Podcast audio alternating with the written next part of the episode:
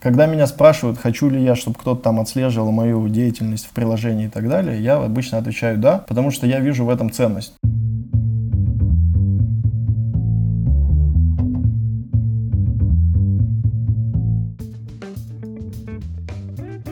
Привет!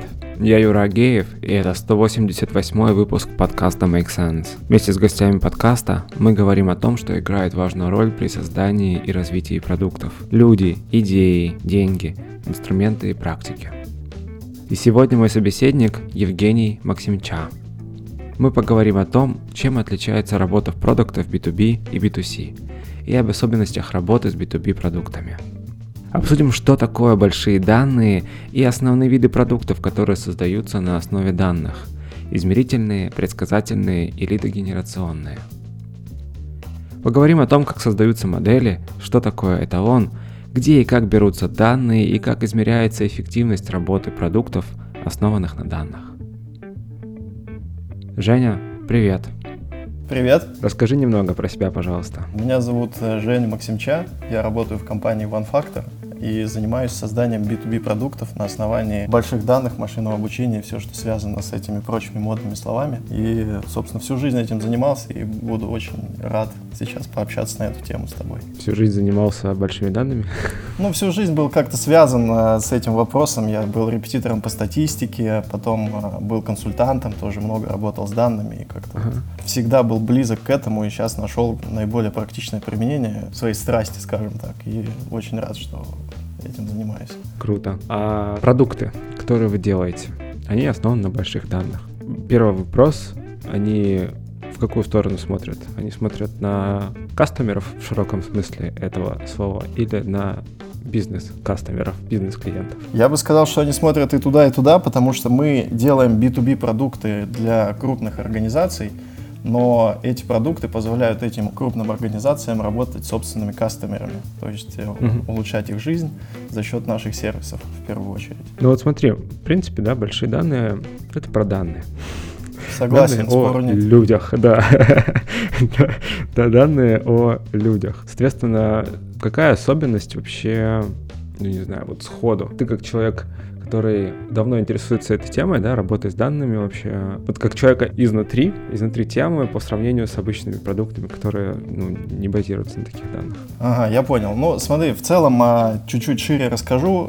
Наша компания находится внутри USM холдинга, куда входят такие компании, как Мегафон, ФДРУ и еще много-много других компаний. Мы начинали как R&D подразделение Мегафона, но потом выделились в отдельное юрлицо и за счет этого можем работать с поставщиками других данных для того, чтобы оказывать сервисы нашим заказчикам, что очень сильно отличает B2B продукты на больших данных. В целом от любых продуктов это высокий уровень, э, скажем так, юридической составляющей, потому что сейчас это серая зона, как работать с данными, mm-hmm. что считается персональными данными, что не считается персональными данными. Очень много трактовок на эту тему. И вот в этом плане мы очень сильно развиваемся и постоянно что-то новое придумываем, как мы можем использовать те или иные данные. Что касается другого еще применения, я думаю, больше всего это отличает, ну, в целом отличие B2B от B2C в том, что в B2C это всегда про метрики, про большой объем пользователей, про анализ их поведения, на уровне там, каких-то когорт и так далее. Когда ты делаешь B2B продукт, у тебя пользователей не так уж и много, ну и то есть у тебя нет возможности посчитать какие-то метрики. Ну, допустим, у нас есть продукт для маркетплейсов, в России, условно, там 3-4 маркетплейса, и как бы какие-то метрики, особенно на их поведении, значимые статистически не построишь.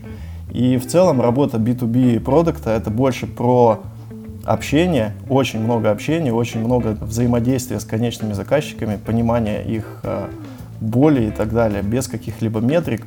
И плюс еще это высокая степень неопределенности, потому что в целом э, продукты на больших данных это не то, что где-либо еще существует, а мы всегда что-то, что-то придумываем вместе с заказчиками, посмотреть негде, да. И я думаю, что еще отличает очень длинный цикл сделки, то есть когда это B2C, а, есть какая-то простая продажа, пользователь там прошел онбординг, что-то купил, все, сразу же понятно. А у нас уходит где-то там три месяца обсуждения плюс пилотная часть, плюс еще два месяца там, замер эффекта, потом еще три месяца обсуждения договора коммерческих условий и так далее. Ну и то есть там в среднем с момента старта до заключения контракта с заказчиком где-то 10 месяцев. 8-10 месяцев, и в этом основное отличие, мне кажется, от B2C в первую очередь. Угу. Слушай, в целом вообще тема B2B и продукт менеджмента у нее есть странное противоречие. Оно заключается в том, что ей интересуется много людей. Мы это видим по опросам, по разным среди нашей аудитории, среди аудитории в целом сообществ других. Но при этом забавно то, что большая часть материалов, которые выходят о продукт менеджменте они как раз про клиентскую составляющую. Да, Абсолютно согласен. Поэтому вообще непонятно, где учиться. Только исключительно собственные ошибки, собственная боль, да. Именно так. Вот, вот, давай расскажи про свой опыт. Несмотря на то, что ты так или иначе был связан с данными, там, и со статистикой, через консалтинг, как ты вообще перешел в B2B Product Management? Как я перешел в B2B Product Management? Ну, опять же, начинал я работать в консалтинге, где мы делали такой продукт на внутренних данных заказчика. Мы занимались оптимизацией персонала в ритейл-магазинах сети. Ну, то есть, как mm-hmm имеющуюся нагрузку в виде там товародвижения конкретного гипермаркета перевести в человека часы людей, которые будут обрабатывать э, эту нагрузку, ну, там, выкладывать товар, сканировать и так далее. И как а, наиболее оптимально вывести людей под эту нагрузку. Абсолютно случайно меня занесло заниматься этим проектом, и у нас был какой-то внутренний софт, и я постоянно что-то придумал, как мы можем его улучшать. Потом этот софт другими моими коллегами на других проектах использовался, и я был как бы ответственный за этот софт. И думал, о, прикольная деятельность, мне это нравится. Потом я где-то год-полтора этим занимался. Потом чисто случайно услышал слово продукт менеджер и понял, ага, вот, вот как я называюсь, вот как это называется. И, ну, мне это очень нравилось, но просто специфика консалтинга, она немножко о другом, она не про продукты, она про концепции, и там до какого-то физического внедрения обычно не доходит, и я почувствовал себя какой-то вот диссонанс вот этот, что то, что мне нравится, диссонирует с тем, чем я занимаюсь. Начал искать э, возможности, куда можно пойти, и вот откликнулся в нашу компанию. Уже 4 года работаю, абсолютно счастлив, доволен то, чем мы занимаемся, потому что мы делаем классные новые вещи, уникальные, и очень много ошибаемся, но это как-то научил меня философски относиться к ошибкам, что без этого никак вообще. Слушай, вот еще один момент, кажется, важный тоже для при работе с B2B продуктами, это история про экспертизу. Ну, тебе вот то, что ты, мне кажется, очень сильно помогло как раз консалтинговый, наверное, какой-то бэкграунд, потому что ты вынужден погружаться в бизнес. Ну, абсолютно компании. согласен, да. Но это не только, я думаю, B2B штука. Это основной вопрос всегда, на который нужно ответить, прежде чем начать что-то делать, на мой взгляд, в продуктовой работе, это а зачем мы это делаем? Ну, то есть, какую конечную задачу мы хотим решить. И очень часто, вот особенно в технологических э, каких-то кейсах сложных, типа Big Data, ну, даже и в заказчиках мы это видим, что техника превыше идеи, что все такие говорят, слушайте, расскажите, какие у вас данные, а мы вот сейчас потом их кучу всего на себе наберем, и потом уже вот соберем, закупим и будем думать, что с этим делать. Вот. И это сразу же путь в никуда, потому что наиболее правильно это, ну, а зачем они вам нужны, какие у вас проблемы, давайте ну, Типа, э, э, это вот инструментальный подход, а ты говоришь о том, что сначала подумать действительно. Не кидаться за молотки, там, пиво и вот это все. Ну, конечно, конечно, да. Все просто очень любят термин обогащения э, клиентской базы внешними данными. Это просто вот, это вот 9 из 10 запросов выглядит именно так. Но когда ты тут есть очень отличный фильтр, что окей, мы обогатили вашу клиентскую базу данными, что дальше? Ну, давайте вот поставим мысленный эксперимент, допустим, это случилось. А что мы будем делать дальше? Ну, то есть, где там экономика? Как Данно... будем... База данных теперь очень обогащенная. Ну да, да, да. Не, еще не уран, но скоро начнет светиться. Все так, все mm-hmm. так. И вот э, этот вопрос очень сильно стопорит всегда любой полет фантазии, типа, а зачем это нужно, как именно мы будем замерять эффект от использования этих данных и так далее. И вот это как раз-таки область для ошибок, которую мы, ну, все делают, что mm-hmm. когда ты идешь на поводу зачастую, что нам нужны вот эти данные. И есть подход, ну да, клиент всегда прав, даешь ему эти данные, потом оказываешься виноват, что они плохие, хотя изначально даже не продумывали, зачем они нужны. Есть подход поспорить и сказать, что да вот не факт, что они вам нужны, давайте подумаем, ну, что конкретно вам нужно. То есть какая задача вы, вы, вы не знаете, что вам нужно. Сейчас я вам все расскажу. А, Конечно, да, ну, именно, именно этому я научился в консалтинге, да. Это же у нас на самой первой нашей конференции в 2018 году был доклад, он мне запомнился очень сильно. Запомнился, потому что это тоже моя личная боль. Я сам из B2B, мы кинотеатры автоматизировали в свое время, и компания дальше автоматизирует сейчас. Вот, и доклад был о том, как научиться говорить большим клиентам в B2B? Нет, потому что они являются ну, серьезными каналами притока денег. Безусловно. Они приходят к тебе Особенно, когда их и 5, начинают и ra- раздирать твой продукт нет, в разные их стороны. осталось всего 4, это довольно рискованно, да. Вот как тут, как по твоему опыту вообще? Ну, Надо говорить? нет? конечно, надо доносить эту мысль просто немножко другой терминологией. Вообще, конкретно моя сфера ответственности в нашей компании — это e-commerce и B2G. И есть еще банковский бизнес, который не является моей сферой ответственности. И вот если так посмотреть, то именно банковские кейсы с точки зрения Big Data и все, что с ними связано, они намного более зрелые, чем другие э, отрасли. Я это объясняю себе тем, что то есть банки это такая плюс-минус стагнирующая отрасль, в ней нет бурного роста какого-то, типа как e-commerce. И когда ты находишься на этапе стагнирующей отрасли, тебе очень важна эффективность, а все, что связано с большими данными, машинным обучением, это всегда про эффективность. Это как добиться еще 0,1 прироста mm-hmm. какой-то там метрики. И тебе это становится очень важно, потому что ты на крайне конкурентном рынке находишься. И Ну, и на больших масштабах, скорее да, всего. тогда, находишься на больших 0,1 масштабах, и в банках есть свои департаменты больших данных, аналитиков и так далее, и ты с ними общаешься на одном языке, и поэтому, то есть кейсы с э, использованием внешних данных для, скажем так, обогащения именно задач внутри банка намного более развиты. Если смотреть на другие рынки, то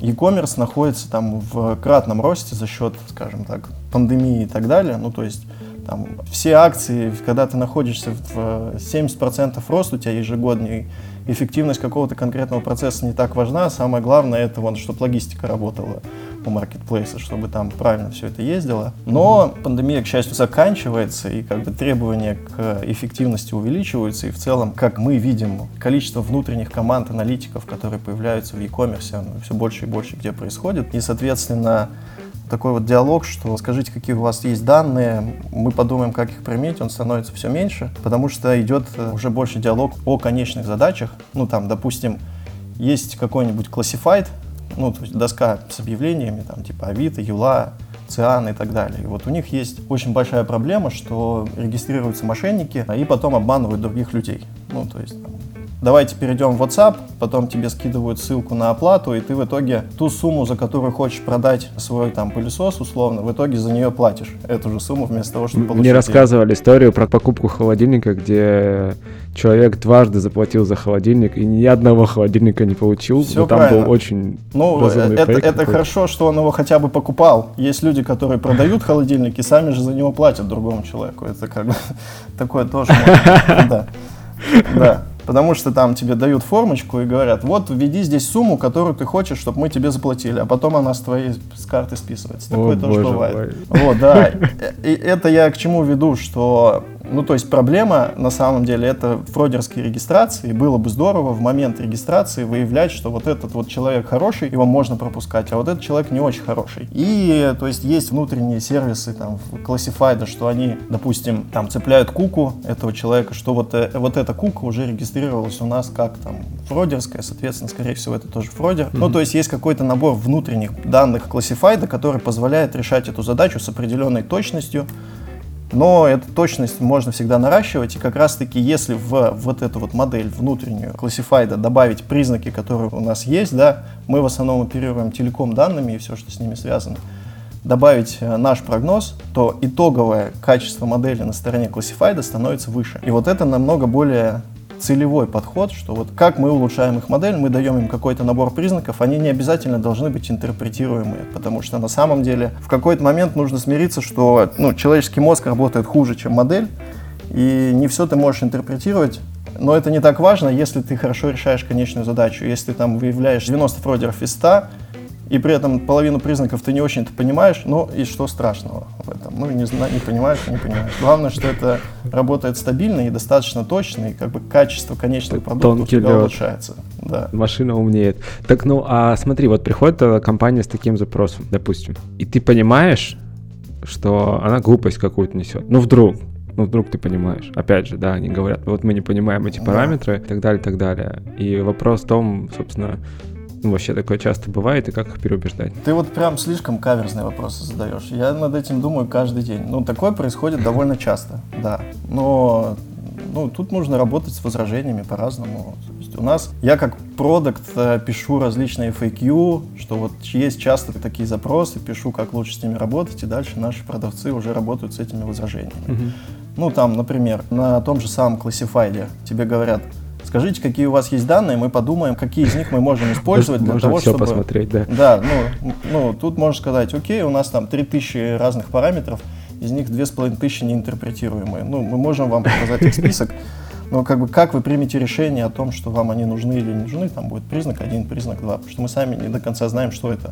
Но оно работает. Так можно работать. Потом можно сказать, окей, дайте нам, пожалуйста, примеры ваших регистраций, что вот это хорошая, это плохая, и мы, исходя из вашего потока регистрации, подберем признаки и в наших данных такие, чтобы они максимально точно улучшали вашу конечную модель. И вот это вот какая-то компромиссная ситуация, которая работает лучше всего, как опыт показывает в последнее время. Ну, это что касается вот скоринговых задач, когда по номеру телефона что-то прогнозируется. Мы скоро перейдем к Big Data непосредственно, тоже очень интересная тема. А еще немного про B2B. Вот смотри, еще, да, одна из особенностей B2B продуктов в том, что они, как правило, становятся частью бизнеса.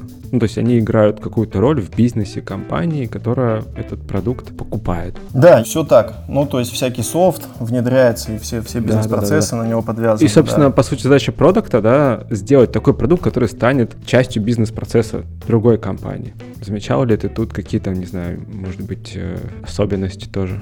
работа с таким продуктом? Да, это как раз-таки вот вопрос э, к устойчивости выручки. Мы стараемся делать такие продукты, которые заказчики потребляют по подписке и в которых они нуждаются вне зависимости там, от, э, скажем, экономического цикла, чтобы нас не отключали. Потому что вот э, сравним два биг дата кейса. Есть кейс номер один, допустим, там, опять же, выявление фродеров на классифайдах. Есть кейс номер два, это замер количества людей, которые проходят мимо билбордов. Ну, то есть там люди регистрируются на базовых станциях, ты из этого можешь посчитать, сколько людей прошли мимо конкретного билборда. И вот эти два кейса, потом мы положим их там э, в условия пандемии, начинается вот все, апрель 2020 года, и все. Люди перестали Сейчас ходить... помню, да. Да, люди, люди перестали ходить по улице. Ну, просто все сидят дома. И вот у тебя есть два сервиса, два заказчика. Первый сервис, даже в условиях пандемии люди даже больше будут обманывать друг друга на классифайдах, потому что им делать нечего. Соответственно, этот сервис является устойчивым для такой ситуации. А есть э, сервис, когда ты замеряешь количество людей, которые прошли мимо билборда, а люди просто не выходят на улицу, и вот этот сервис становится ненужным твоим заказчикам. И в целом он не был как бы внедрен в основной бизнес-процесс и никак особенно-то не влиял на конечный экономический эффект конкретного заказчика. Как и любое вот это big data измерение, оно всегда такое nice to have, но никак не подвязано конечную экономику в явном виде у твоего конечного заказчика, поэтому был всегда, мы стараемся делать кейсы и сервисы, которые потребляются заказчиками, внедрены в основной бизнес-процесс и делают его точнее. Ну, то есть кредитный скоринг а вот скажи, и так далее. Да. да, вот как идентифицировать этот бизнес-процесс? То есть он очевиден всегда, что вот они пришли к вам с запросом с каким-то, ты там понимаешь, продавцы понимают, что запрос, ну, типа, не очень, но вот здесь, кажется, где-то есть бизнес-процесс, в который мы скорее должны встроиться, чем то, что говорят заказчики. Ну да, да, вот, вот э, в этом-то как раз, э, на мой взгляд, искусство продукта не делать то, чего делать не надо.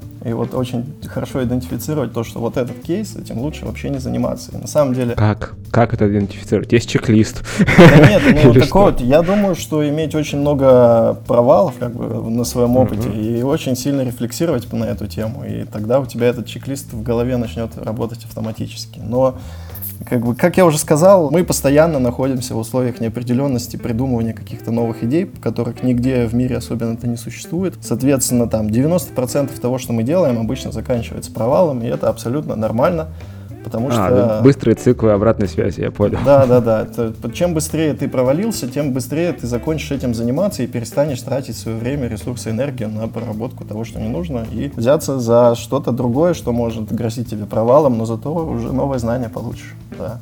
Мы очень много пилотов проводим, очень много. Каждые две недели у нас какие-то идеи пилотируются. И вот я для себя даже внутреннюю метрику выделил, что вот условно я создаю там, 10-15 задач на какие-то пилоты силами наших аналитиков, И вот есть какая-то метрика, это для меня внутренняя метрика, это количество этих задач, которые в итоге конвертнулись в какое-то коммерческое взаимодействие. И вот я слежу за тем, чтобы она росла, для того, чтобы э, не тратить наши ресурсы неэффективно и глупо. Под этим можно подвести черту о B2B продукт менеджменте с большими да. данными. И, э, наконец, момент, когда я перестану притворяться, что понимаю, что такое большие данные. Хорошо. Вот.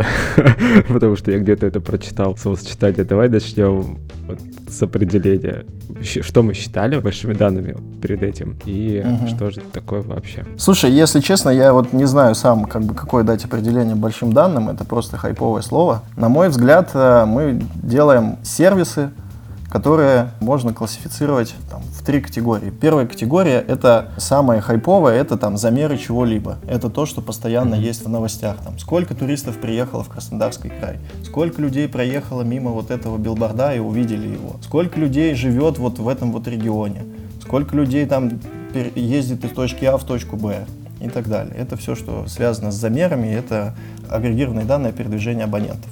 Ну, я как бы говорю именно в контексте телеком данных, так как это наш основной источник, с которым мы работаем. Это вот первый класс, это замеры.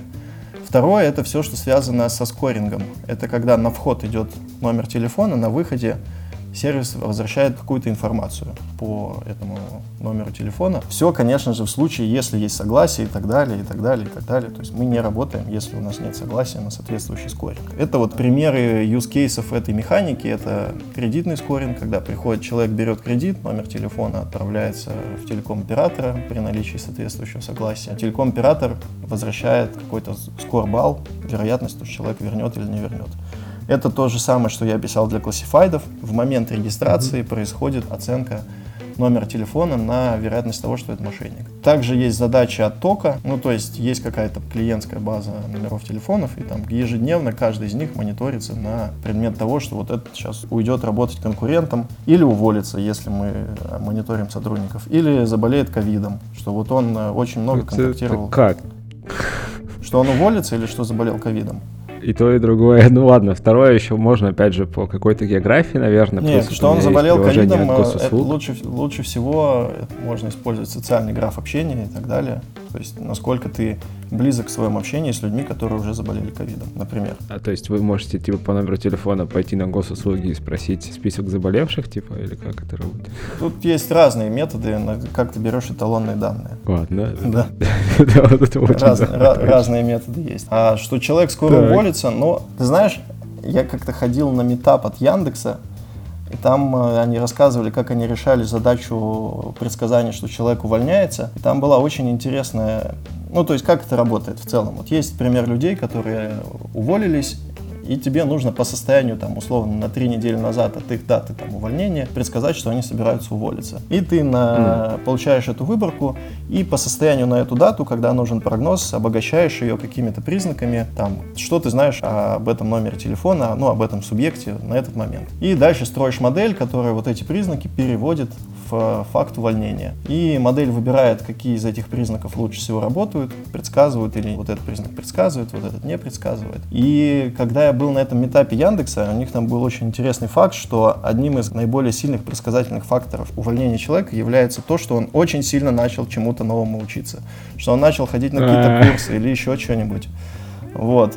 И вот значит, что у человека, ну, он считает, что у него много свободного времени, или он не считает свою работу ценной, и вот ему нужно свое время инвестировать во что-то новое, и он научился, потом уволился спокойно, с новыми знаниями ушел. И я как бы на себе это тоже замечал, что да, действительно, когда ты, тебя тянет чему-то поучиться, видимо, у тебя что-то на работе не так. Скучно становится, да? Ну да, да. Ну вот это так работает. К примеру, того, как скорится конкретный субъект. Mm. И третий пример это все, что связано с рекламой. Здесь вот э, есть два подхода. Стандартный digital это когда все хотят сегменты, что дайте нам сегмент домохозяек, дайте нам сегмент там э, курителей вейпа, дайте нам еще что-нибудь, дайте нам еще что-нибудь. И вот у нас есть такое немного радикальное мнение по этому поводу, что сегменты работают хуже, чем триггерная лид-генерация. То есть, если ты хочешь продавать вейпы, то тебе нужен не сегмент людей, которые курят вейпы, а конкретный человек, который в конкретный момент хочет купить вейп. И тебе нужно в этот момент отправить ему соответствующую коммуникацию. И мы называем это триггерной лидогенерацией, ну то есть... А как это предсказать? Это тоже модель какая-то? Это очень хороший вопрос, да, как это можно делать ну, в общем виде ты берешь примеры людей, которые что-то купили. Там как собрать эту выборку можно по-разному. Можно поставить, допустим, трекер на сайт заказчика, который будет фиксировать факты покупок, и дальше мы будем соединять эти факты покупок э, с данными телеком-оператора и говорить, что mm-hmm. вот эти вот э, субъекты купили, там, допустим, чехол для телефона. Вот они купили чехол для телефона. Вот у нас есть тысячи человек, которые купили чехол для телефона. И дальше это эталонная выборка, на которой это все дело собирается. Как выявить признаки, что человек собирается купить чехол. Нужно взять этих же людей и сдвинуть их поведение там условно на неделю. Ну, то есть, как отличалось их поведение, когда они не хотели купить чехол, против того, когда они хотели купить чехол. То есть, что произошло такого за эту неделю. И на основании этого выявить факторы, которые позволяют это предсказывать. Вот на примере чехла можно сделать вывод, даже не вывод, а найти такую штуку, что на самом деле оказывается, что прежде чем э, купить чехол, человек меняет мобильное устройство, что вроде бы логично, да, и очевидно. Но так сразу на самом деле в голову и не приходит. Ну, это просто пример такой. И дальше ты понимаешь, что вот это знание, полученное о том, что человек сменил мобильное устройство, можно использовать для продажи чехлов. Ну, то есть ты берешь все там множество абонентов телеком-операторов и ищешь среди них, кто вот конкретно сейчас сменил мобильное устройство, и отправляешь ему предложение купить чехол. И это будет э, намного более триггерная и целевая коммуникация, которая, которая причем не, не раздражает человека. Человека раздражает не факт рекламы, человека раздражает обычно несвоевременная реклама, когда ему что-то предлагают, когда Согласен. ему это неудобно или то, что ему не нужно. И вот, э, вот этот подход с контекстной лид-генерации, которую мы сейчас продвигаем, нам кажется намного более эффективным. Потому что именно поэтому работает контекстная реклама в интернете. То есть, когда ты что-то там гуглишь, и тебе говорят, хочу купить э, пылесос. И потом разные поставщики пылесосов покупают твое внимание, потому что ты в данный момент настроен думать о пылесосе. И поэтому это работает очень хорошо, потому что они подобрали правильный контекст. И ты не будешь ругаться, что тебе показывают рекламу пылесосов, когда ты загуглил только что сам я хочу купить пылесос. Это логично. А почему они до сих пор не научились выключать ее, когда я уже купил? Это очень хороший вопрос. Э, ответ на него звучит, я думаю, следующим образом, что так как ты загуглил, что ты хочешь купить пылесос в гугле, это твоя кука ушла куда-то в рекламные системы, что вот этот товарищ хочет купить пылесос, а дальше ты его купил в МВидео, ну или еще где-нибудь. И дальше вот этот факт покупки с твоей кукой никак физически не связан. Соответственно, нету никакого сигнала. Кукой продолжает быть, да, информация о том, что я хотел это Да, да, да, что ты, что ты когда-то хотел, а то, что ты его купил, никто не знает, поэтому тебе это и показывает показывают. Потому что, ну, не связаны все эти данные между собой. Ой, вот, блин, я принтер недавно искал.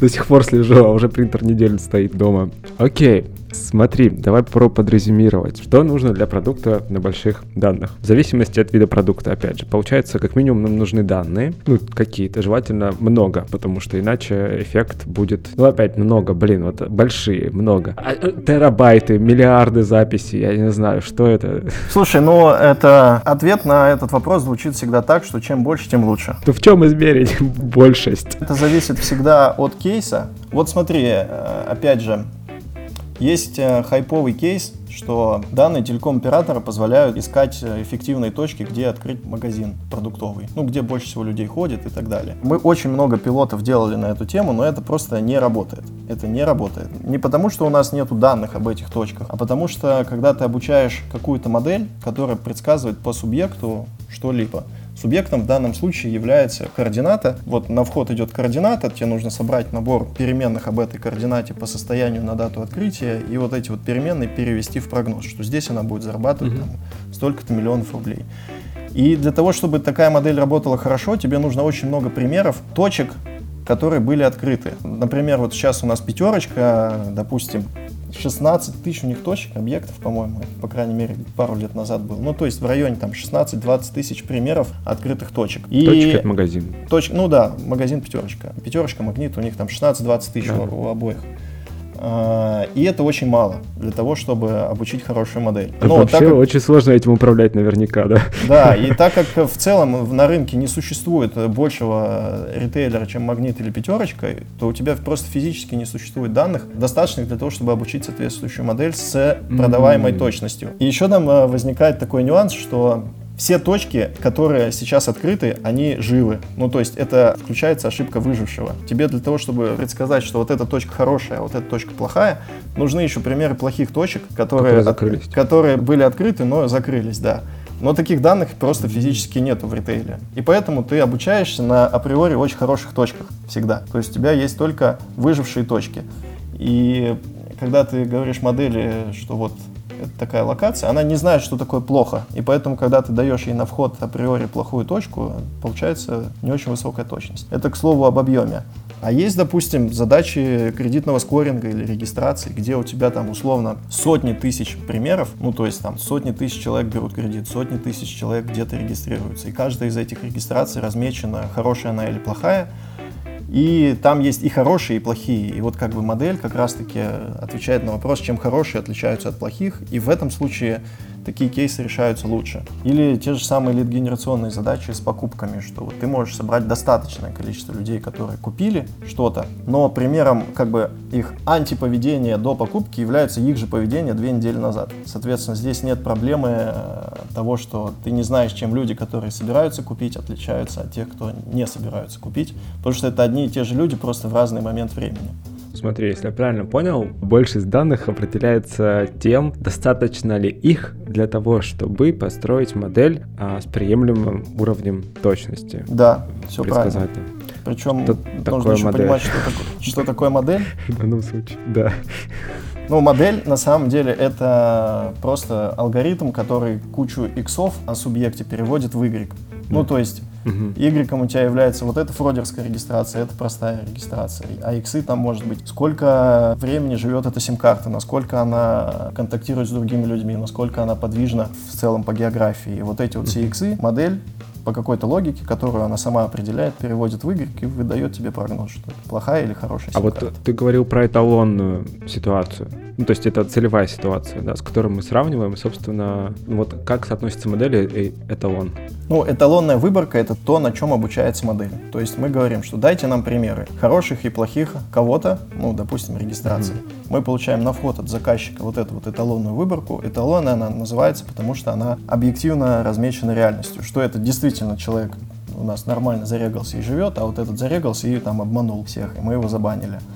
И на основании этой эталонной выборки мы обучаем модель, которую тестируем потом на тестовой выборке. Тестовая выборка — это поток регистрации, чей результат мы не знаем, и мы смотрим на тестовой выборке, как хорошо и устойчиво работает модель, которую мы построили. Смотри, а вот получается, что модель в данном случае это именно... Ну, короче, люди определяют параметры, которые будут участвовать, или модель, опять же, сама смотрит, не знаю, машин learning, там какие-нибудь... Вот, как бы машин... есть, э, я где-то книжку читал, что есть инжиниринг, а есть машинное обучение. То есть инжиниринг — это когда человек сам придумывает, что вот, вот это да. надо умножить на 5, плюс вот это, коэффициент 4, а вот у этого признака коэффициент Здесь минус 5%, да. Да, и будет результат. Это вот э, как бы инжиниринг, когда человек сам придумывает методологию. Машинное обучение это как раз-таки обратная ситуация. Ты говоришь, вот есть примеры, и придумай мне, пожалуйста, как вот эти данные связаны с итоговым результатом. И модель как раз-таки mm. придумывает вот эту логику за тебя, и за счет этого она работает точнее, потому что тебе не нужно это придумывать. Поэтому она называется обучением. Ты даешь что-то на вход, и она mm-hmm. обучается, как одно другим делать. Точность предсказаний, я так понимаю, это клиент должен сказать, мне там 70% окей, или мне 99,9 окей. Ну, ты можешь целом... спросить, а почему? Да, вот, а что вообще, как обычно это бывает, если какой-то там, я не знаю, пару. Ну, смотри, мы ценообразование строим, а, допустим, от экономического эффекта всегда. То есть э, возьмем задачу, которая будет проще всего переводиться. Ну, допустим, а, предсказание, что вот этот клиент перестал быть лояльным для тебя. Uh-huh. И, то есть у тебя есть вот то, что называется бейзлайн. Ситуация, когда у тебя нет модели, где ты живешь. И вот у тебя там отток 3%, и ты можешь просто посчитать, что вот эти вот 3% от тебя уходят, ты теряешь столько-то LTV в ситуации без модели. Ну, то есть без модели вы теряете условно за счет оттока там 20 миллионов рублей в месяц например. Потом появляется модель и говорит, что вот мы этот поток снизим с 3% до полутора. То есть мы в 50% случаев будем верно предсказывать, что этот человек уходит. И вы сможете с ним взаимодействовать и снизить этот отток. И вот получается, у тебя есть бейзлайн, когда модели нет 30 миллионов ты теряешь за счет ухода человека. Есть э, модель, которая даже на 50% точная, но при этом она экономику тебе уже дает. И да. с этим ты будешь тратить 15 миллионов рублей. И вот э, как бы основа для ценообразования таких кейсов, что мы вам экономим за счет этой модели 15 миллионов рублей, вы сохраняете у себя. Давайте вот э, плясать от этой суммы, сколько стоит эта модель. Это вот то, как эта цена образовывается. А, окей, соответственно, точность определяется, запрашиваемая точность в каком-то смысле определяется тем экономическим эффектом, который потом в итоге... Абсолютно верно, да. Быть. Вот в этом вся фишка того, что мне нравится в наших кейсах, что все наше ценообразование носит объективный характер. Мы улучшаем итоговую точность на столько-то процентов, это приносит столько-то денег. Или мы вам приносим э, столько-то лидов, которые у вас совершают покупку, вы тратите на это столько, и вот столько вам стоит один лид, и это там, против вашего LTV очень хорошая сумма. Окей. А, модель понятна примерно. Так, но смотри, если модель обучается и сама выбирает параметры, но тогда получается вы как управляющие модели, менеджеры модели. Ну, вот. даже. У нас сейчас даже механизмы появляются, которые сами, ну, то есть раньше модели строил а, аналитик, сейчас мы идем в сторону того, чтобы модели строились сами чтобы мы говорили, что вот есть выборка, модель появись. Иди, поработай. И она появляется, да. Это вот следующее, к чему мы придем, чтобы модель сама обучалась и переобучалась на каких-то там потоках, потоках данных. А вот смотри, а решение о том, если я правильно понимаю, то решение о том, чтобы обогатить все-таки какими-то данными, да, это люди уже принимают. Они такие смотрят, что-то моделька не справилась, давайте ей скормим еще что-то сверху у какой-то другой компании. Ну, то есть как работает часть вот это Ну вот да, именно, именно, именно, именно так это и работает, что вот есть э, конечный заказчик, у него есть собственные данные, они решают задачу с э, конечную, там, с точностью 5%. Есть какой-то поставщик скора, мне не нравится просто термин поставщик данных, ты можешь дать там 20 тысяч переменных, они не дадут никакого эффекта, а можешь дать один э, скор, в который вложены эти 20 тысяч переменных, другие, и он даст больший прирост точности для конечной задачи. Вот, и есть какой-то заказчик, у него бейзлайн, то есть без других внешних данных 5% точность. Есть какой-то поставщик данных или скоров на данных телеком-оператора. Вот если добавить его прогноз в итоговую модель э, заказчика, точность станет 15%. Или есть какой-нибудь еще поставщик, типа там ОФД, или там еще кто-нибудь, еще кто-нибудь. И вот э, как, бы, как раз именно так заказчики это и тестируют. Насколько ваши прогнозы, добавленные в нашу модель, делают нашу модель точнее, измеримо. И вот наша задача выдавать такие прогнозы, которые делают конечные модели заказчиков точнее. И это наиболее сходимая бизнес-модель с точки с зрения использованием вообще доступных данных. Ну, то есть ну да, да, да. Это просто рождает такую проблему, что чтобы этот бизнес-процесс работал, у заказчика должны быть свои аналитики и своя модель. Это то, что вот есть практически в каждом в банке сейчас и uh-huh. то, что мало где есть пока в других отраслях. Но вот поэтому это рождает вопросы вида, а какие у вас есть данные, мы подумаем. Окей, смотри, вот тогда еще интересно посмотреть на работу с большими данными, да, с точки зрения того, кто с ними работает. Получается, вот есть вы как люди, объединяющие компетенции и данные да, uh-huh. в каком-то смысле. А данные чьи? Данные клиента, данные свои собственные, потому что вы в каком-то смысле тоже поставщик данных, хотя, вот. И еще есть на рынке другие ребята, которые владеют, ну, не, как бы, опять тоже, как можно владеть чужими данными? Ну, допустим.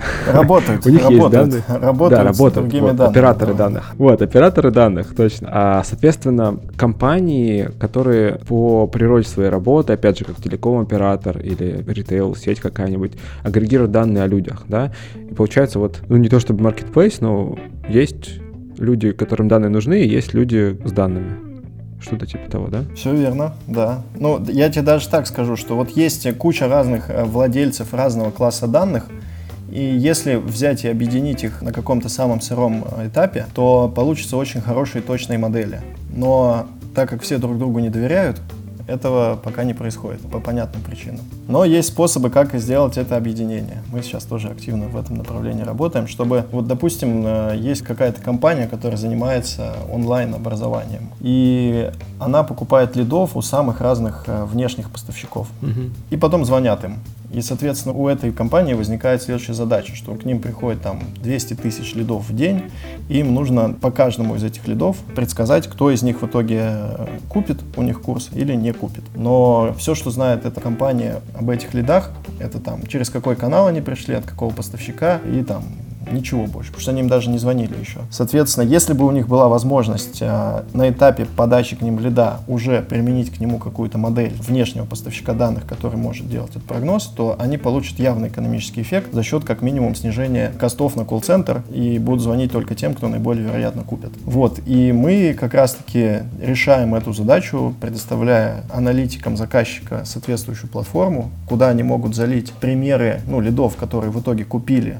после звонка или не купили, обогатить эту выборку нашими признаками, не имея доступа к, к самим признакам. То есть они не могут их глазами увидеть, но на самой платформе они могут обогатить и построить модель с учетом наших признаков. И вот подожди, насколько здесь вот, а, уточню вопрос, опять же, вот, то есть в каком-то смысле они должны залить эталон, да, вот Да, да, да, данные. все верно. Они заливают эталон, обогащают его нашими признаками. Как подход вот. везде один и тот же. Да, вопрос тогда у меня есть, что такое эталон в данном случае. Ну, я вот представляю, да, вот знаешь, такой поверхностный пользователь э, Facebook Ads угу. кабинета, ну, я слышал, что там есть пиксель, а в пикселе можно настраивать конверсии, цепочки и так далее, и в итоге ты как бы в каком-то смысле ты вот и собираешь портрет, эталон, да, человека, который в итоге купил у тебя. Ну, то есть ты ну, размечаешь его путь по сайту. Эталон, мы другой немножко смысл в это вкладываем. То есть на, на примере этого продавца онлайн-курсов эталон, это вот у нас э, мы три месяца прозванивали лидов, и вот по ним такие да. результаты. Вот этот купил, mm-hmm. вот этот не купил. Это эталонный Ну, условно, человек с, с номером характер. телефона, типа, это один, этот ноль, этот минус да, один, да, вообще да. поругался, Все типа, правильно. да? Так. Да. И вот они заливают это в платформу и дальше могут обогатить ее внешними признаками телеком-операторов, не видя их, потому что это сразу будет нарушение кучи разных ФЗ. У нас вот мы придумали, как сделать так, чтобы это было объективно. Ну, типа модель э, дальше такая, окей, значит, вот этот чувак, у которого минус один стоит, который ругался, она в обезличенном виде смотрит что-то, что могло, и пытается определить те признаки, которые привели его к такому поведению. А вот тот, который согласился, она да. ищет признаки, которые привели его к э, поведению. Все правильно, все правильно. И в итоге модель э, говорит, что вот я там, с точностью там, 20% определяю единички, и вот можете меня использовать для нового потока лидов. Соответственно, эта модель дальше публикуется в нашей API, и заказчик может э, всех новых лидов, которые к нему приходят в этом же процессе, запрашивать по ним какой-то скорбал, ну, соответственно, вероятность mm-hmm. того, что они купят. И дальше на основании полученного скора выстраивать свой бизнес-процесс и перераспределять лидов. Там, вот этим вообще не звоним, вот этим звоним и так далее но при этом модели они строят самостоятельно за счет э, того, что мы им дали соответствующую возможность на нашей платформе. Это вот то, что мне uh-huh. кажется очень-очень классным. Вот смотри, три типа, а, три вида продуктов на Big Data было, да? Да. А предсказания, это вот опять же про скоринг, да, да, да. про лидогенерацию поговорили. Вот тут как бы примерно понятно, опять же, да, вот сейчас обсудили эталон, наличие а, и как модель учится, а вот был первый еще тип продуктов, это, измерения. собственно, измерения, какие-то замеры. Вот там же мы поэтому и хотим померить, что мы не знаем. В этом э, основная фишка, ну, точнее, основная ценность и основная проблема задачи без измерений, потому что не существует эталона. И там начинается, ну, я не верю, может, могут тебе сказать. Ну, а почему? Ну, потому что... Докажи. Да. А доказать это невозможно. Или там бывает, знаешь, мы активно занимаемся аналитикой в туризме, подсчитываем количество туристов, которые приехали в тот или иной э, регион, ну, или в тот или иной город. И здесь вроде бы как эталоном интуитивно считается, вот есть соответствующие данные Росстата, что вот приехало столько-то туристов. И они постоянно не сходятся. Постоянно не сходятся наши расчеты с Росстатом. И это не потому, что наши данные плохие, плохие, или потому что Росстат считает плохо. Просто потому, что у нас абсолютно разные методики и источники, на которых мы считаем. Там, допустим, как считает Росстат? Он считает только, вот есть Краснодарский край, в нем тысяча, условно, условно тысяча отелей, КСР они называются, коллективные средства размещения. И вот э, они звонят в 100 из них и спрашивают, какая у них емкость, э, точнее, какая у них загрузка. Потом это все усредняется, и вот на 100 мы видим, что загрузка отелей 20%, условно, там, январе. И потом э, смотрим, сколько в этой тысяче отелей номерных мест, умножаем на 20%, получаем количество туристов, которые приехали. Ну, соответственно, какие тут э, могут быть несоответствия? Во-первых, не факт, что вот эти вот обзвоненные 10-20% они репрезентативны генеральной совокупности ну, всех да. отелей, да. Во-вторых, ты как, никак не учитываешь людей, которые приехали к родственникам, живут у родственников, или в Airbnb, или где-то еще. Не в отель. И, соответственно, мы со своей стороны считаем просто сим-карты, которые приехали в, в регион, и этот регион не является для них домашним по географии. Это там легко определить. То есть она обычно там где-то в Москве крутится, эта сим-карта.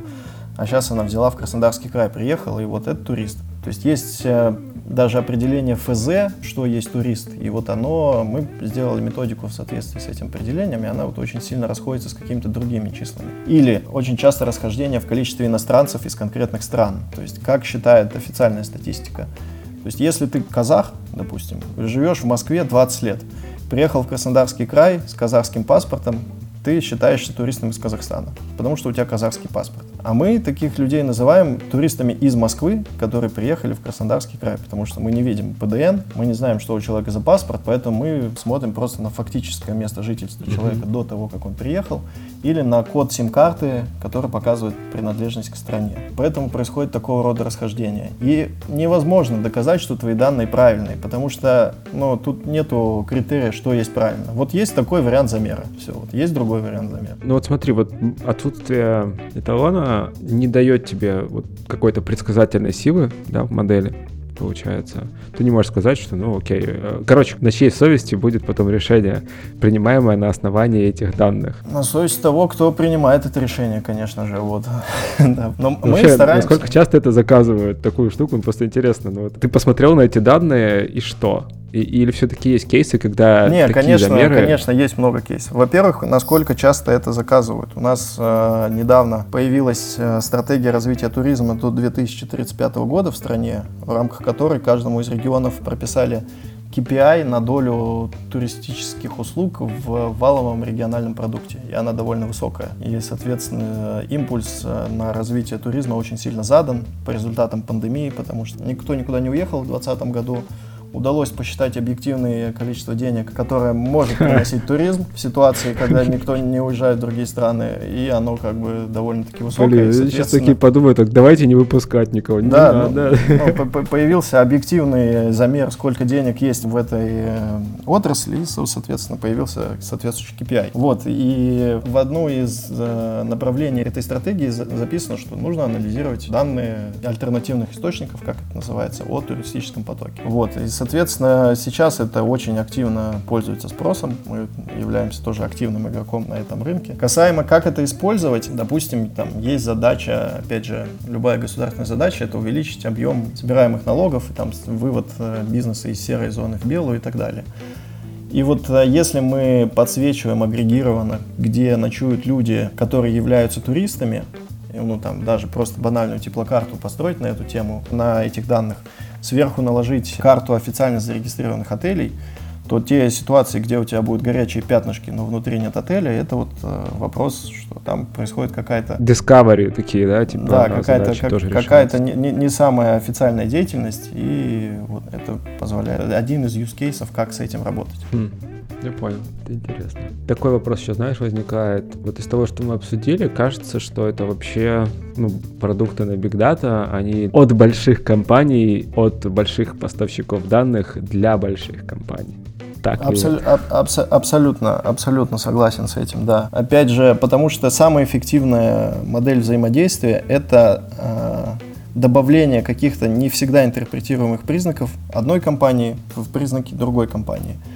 Вот чтобы этот процесс случился, у этих двух компаний должны быть соответствующие э, департаменты работы с данными, должна быть возможность в продакшн режиме запускать модель машинного обучения с нужным потоком данных и так далее. И вот эти вот все ситуации происходят только у крупных компаний. Причем в ситуации, когда у них возникает в этом потребность. Слушай, а вот просто интересно, а можно ли стать крупным поставщиком данных, не будучи компанией? Ну, типа, взять и начать целенаправленно копить данные о чем-нибудь. Я думаю, что нет, потому что одна из основных метрик качества того, что ты делаешь, это охват Ну, то есть, если у тебя есть там, э, у компании, допустим, какого-нибудь Озона есть 50 миллионов э, покупателей, и они хотят по ним э, мониторить отток, а у тебя есть данные только по 100 человекам, но зато очень хорошие, то ты на, на масштабе не дашь никакого экономического эффекта за счет этого. Поэтому okay. а... охват очень важен, да. Была, я не знаю, что с ней случилось, с этой инициативой государственной. Открытые данные, кажется, она называлась.